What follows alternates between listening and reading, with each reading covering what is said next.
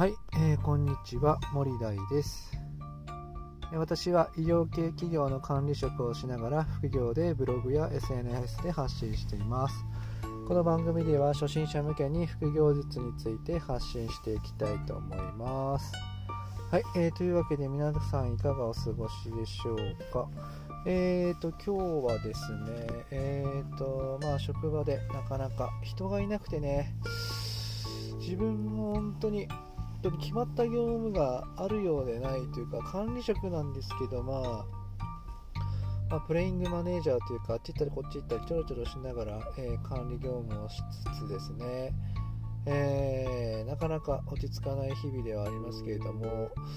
まあ、今ねコロナ禍でね人がいないので、まあ、どうしようもないかなっていうような気もしてますけどもうちょっとね上の方でしっかりと、まあね、下の方の仕事をねこう抑えてあげるだとかっていうこともね、えー、と配慮もねしていただけたらいいかななんていうふうにも思いながら、まあ、ニコニコしながら仕事をしているわけですけれども、まあ、不満もね、えー、溜まってはきてますけど、まあ、そんな、まあ、本業ではありますけれども、まあ、そこそこ、えー、力を入れてやりながらも、まあ、こんな風にね、副業でもしっかりと時間を作って、まあ、音声とか SNS、あとブログとかもね、発信していく、いってる日々ではありますね。はい。えー、というわけで今日はですね、えー、と、えー、子供の教育費どうするのか問題についてね、話していきたいかなというふうに思います。えー、我が家はですね、子供が3人いるわけですね。まあ、親としてはですね、大学まで何としてもね、えー、出してあげたいかなというふうに思っているわけですけれども、まあ、大学の、まあ、入学学費ですか、学費、入学金と、えー、教育費、またね、ちょっと1人暮らしとか、えー、なって、まあ、大都市にね、1人暮らしになるとなると、えー、まあ、1人暮らしの費用ですね、えーと、家賃などいろいろかかりますから、まあ、ざっと考えて、まあ、4年間4台出たとして1000万ぐらいですね。まあ、かかるかなということなので、まあ、僕の家はですね、まあ、約3000万ぐらいはかかるかなというふうに思ってます。なので、えーとまあ、僕がまあ年収500万ぐらいですから、まあ、これをね本業だけではね想定こう、えー、蓄積できるような額ではないので、まあ、やっぱり副業とかをね考えなきゃいけないわけですけれども、まあ、副業でね、えー、とかで、まあ、教育費が貯まればいいんですが、まあ、子供のね教育費を貯めれる方法をですね自分なりにいくつか考えてみました。まず1つ目はですね節約をするです。やっぱお金を貯めるにはねやっぱり使わないことが一番だと思うんですよね。はい。なので自分のね出費とか、えー、まあ、保険もそうですしあ、見直せるところはね、しっかり見直していくのがいいのかなというふうに思います。あとはね、まあ、外食とかを少なくしてみるのもそうですし、うん、今最近もう本当高いですからね、物価が高くなってきてますから、えー、あんまりね、こう、一つのものとかもね、高いものを買うのはちょっと避けるようにね、ちょっと心がけても、まずはいいのかなというふうに思いますので、まずは一つ節約をするですね。で2つ目2つ目は、えーと、出世をするですね、えー、本業の方でねやっぱりあの収入を伸ばすっていうことを考えれば、まあ、出世をするっていうのがね、まあ、一番なのかなというふうに思いますなので、えーと、本業をねやっぱりある一定期間本気でやってみて偉くなるっていうのもまあ、あの資産を積み上げるっていう意味ではとても重要なことなのかなというふうに思います。で一方でですねやっぱ出世をするとですね、まあ、責任も伴ってきますし、まあ、時間的制約もかかってきてしまうので、まあ、そこはですね、まあ、やっぱりどうしてもトレードオフの関係になるのかなというふうに思います。まあ、お給料が増えた分、まあ、時間もあの削られますし、え責任も積み上がってきちゃうので、まあ、休みの日もですね、えーとまあ、仕事のことを考えなきゃいけなかったりだとか仕事のに、まあ、出てこなきゃいけなかったりというようなことがあるわけです。なので僕はですね、ある一定のところでも出世はね、もうしませんよっていうことをですね、えーと、まあ、会社のね、上司たちにまあ公言していますね。はい。これ以上は僕はもう偉くなりませんのでということを言ってます。はい。はい、3つ目。3つ目はね、私が今一生懸命やってるってことで、副業をするですね。はい。やっぱりね、本業以外のところからでの、まあ、収入源っていうのをね、増やしていくっていうのはとても重要なことですし、まあ、将来のためのリスクをね、まあ、分散するっていう意味でもとても重要だと思います。えーまあ、今ね、えー、っと、まあ、僕が推奨してるのは、まあ、ブログをやろうとかですね、SNS をやろうとかっていうことなんですけれども、えーやっぱりコンビニでバイトをしようとかね、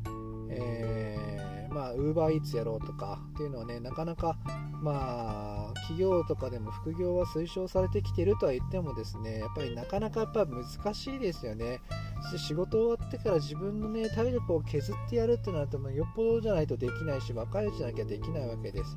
まあ、そう考えるとですね、まあ、ブログとかこういう音声メディアとか SNS とかですね、まあ、例えば YouTube なんかもそうですしあの、まあ、時間がある時にですねやることができる副業になりますので、えー、まあ手軽にやれるっていう意味ではねすごくいいのかなというふうに思いますので、えー、おすすめです。え、ここからはですね少しお金をね貯めていくっていうところでは、まああのお金にお金を増やしてもらうということで、まあ、インデックス投資をするとかですね、はい、インデックス投資ってあのね、えー、S&P500 とかですね、はい、あとはですね、えー、そうですねあのお金をねあのプロに預けて増やしてもらうっていうような形になりますので、まあ、預けておくだけで、まあ、増えていくっていう感じです、まあ、貯金とはちょっと違うんですけれどもお金を預けて、まま、株を、ね、誰かに買っていっていただいて、えー、ま、それでま増やしていただくというような感じになるので、えー、ま貯金とはちょっと、え性質が変わった、ま投資信託っていうような感じですかねっていうのもねやってもいいのかなというふうに思います。